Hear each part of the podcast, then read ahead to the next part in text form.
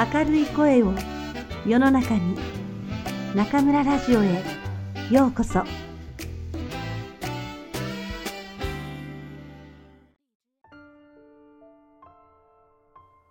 おいしいおにぎりが作れるならば松浦弥太郎少年と犬犬と話ができる少年を知っている。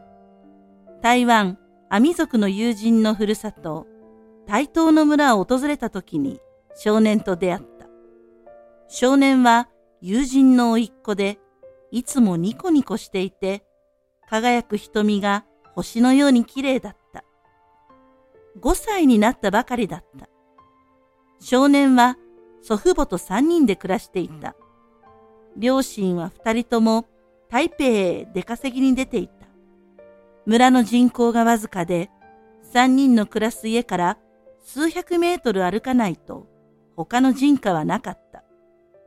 子供がいないから村には幼稚園もなかった。少年は毎日日が暮れるまで近くの山や森で自然を相手に一人で遊んでいた。ある朝、少年は僕の手を引いて森に向かった。少年は草木が深く茂る小道をどんどん歩き、時たま枝になった木の実を取って、まるでおやつでも食べるように口にした。僕にも一つくれたが、あまりの苦さにすぐに口から吐いてしまった。それを見た少年は手を叩いて笑った。森の開けた場所に着いた少年は、周りを見回してから、うおーんという遠吠えをした。高い声や低い声を取り混ぜて、まるで狼の遠吠えのように声を上げた。小さな体からよくもこんなに大きな声が出るな、と驚いた。犬の真似をして遊んでいるかと思うと、森の奥から2匹の野犬がこちらに歩いてくるのが見えた。僕は思わずたじろいだ。すると、別の方角からも野犬がやってきた。野犬は僕を無視し、少年の方へ鼻を鳴らしながらやってきて、少年の周りを跳ねるようにして、くるくる回って歩いた。少年は野犬の頭や腹を撫でながら、ウォンウォンと子犬のように泣いた。少年に触られているのが嬉しいのか、野犬もウォンウォンと泣いた。僕は少年と野犬が会話しているのが分かった。野犬は夢中になって何かを少年に伝えていて、それを聞く少年は、そうかそうかというような返事をした。次に少年が何かを伝えると、野犬はうなずくように泣いていた。しばらくそんな風に少年と野犬はじゃれ合いながらおしゃべりをした。少年が大きな声でウォーンと鳴くと、野犬は森の中にかけていった。少年は得意げな顔で振り返り、後ろに立つ僕にアミ族の言葉で、あの犬は僕の友達なんだ、と言った。僕は彼の言葉がわからないが、そんな意味であることは分かった。少年は日本からやってきた僕に自分の友達を紹介してくれたのだった。帰り道、少年は森の中を歩いているとき、犬の声で何かを嬉しそうにつぶやいていた。森で目にした出来事を友人に話した。この辺りには彼の他には子供は一人もいない。かわいそうだけど、彼には人間の友達が一人もいない。だから山に住んでいる犬が彼の唯一の友達だよ。いつも一緒に遊んでいるよ。おしゃべりしているところを見たかい？彼は犬と普通に話ができるよ。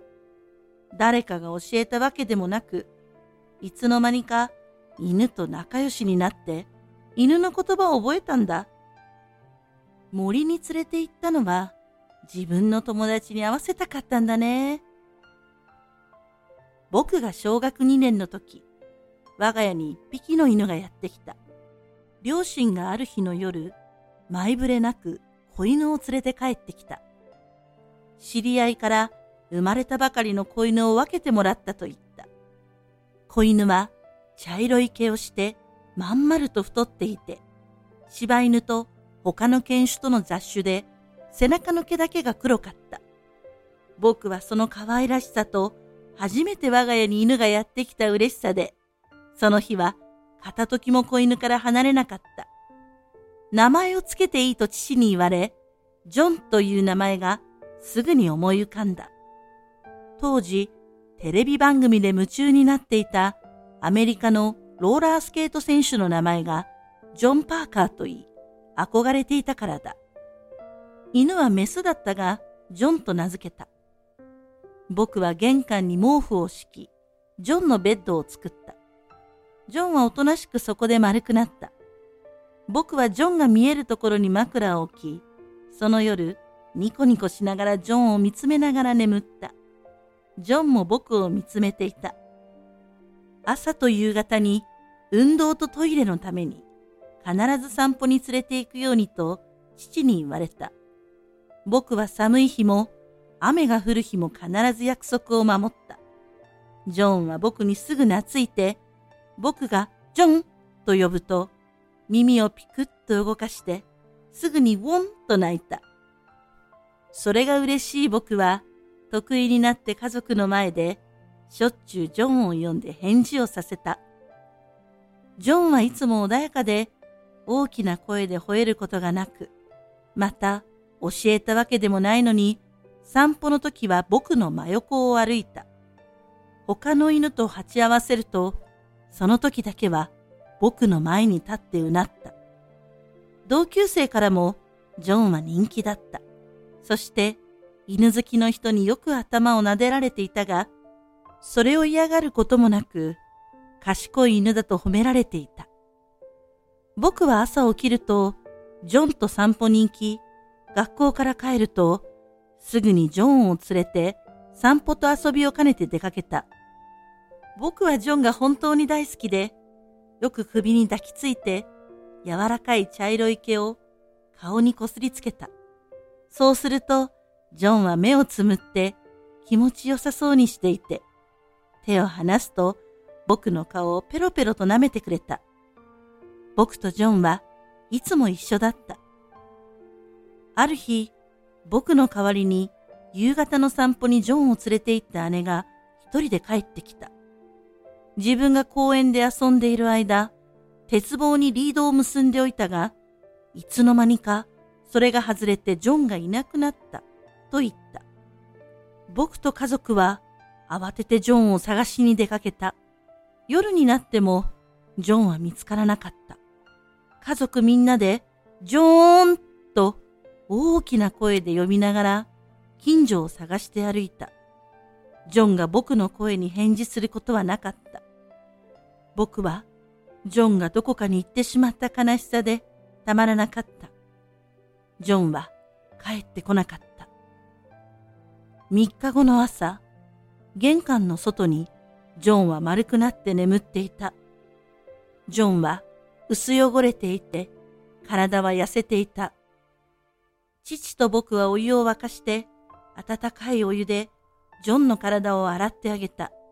そしてご飯をあげると、ジョンは空腹だったようで、急いで食べた。僕が、ジョンと呼ぶと、小さい声で、ウォンと泣いた。よく帰ってきたね。と父が褒めると、ジョンは尻尾を振って、僕と父をじっと見つめていた。それから15年、ジョンは長生きした。あの行方不明の日から、ジョンは今まで以上に僕のそばから離れようとしなかった。あの3日間、ジョンはどこにいて何があったのだろう。どうしていたのだろうかと今でも思う。僕にとってジョンは大切な親友だった。ジョンの存在が幼い頃の僕に優しさや思いやり、愛情を教えてくれたとも思う。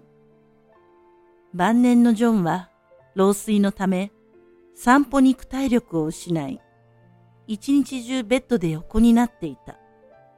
目も見えなくなっていた。しかし、ある日の朝、とても元気な様子を見せて、自分でリードを加えて散歩に連れて行けとせがんだ。僕は久しぶりにジョンと散歩に出かけた。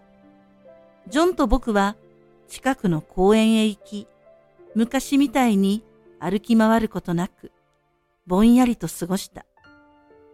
僕は急にそうしたくなり、子供の頃にしたように、ジョンの首に抱きついて、顔をすり寄せた。ジョンは、くーんと泣いた。懐かしいジョンの匂いがした。帰り道、ジョンは歩けなくなった。僕はジョンを抱いて家まで帰った。その日の夜、家に帰ると、ジョンは眠るように亡くなっていた。ジョンと過ごした15年近くの日々を思い出すと、人と犬は友達になれるし、兄弟にもなれると思った。犬と話ができる少年を見る僕は、ありし日の自分の姿を少年に重ねていた。そうだ。僕もジョンとおしゃべりしていた日々があった。僕はもう一度ジョンを抱きしめたい。ジョンの声を聞きたい。ジョンに会いたい。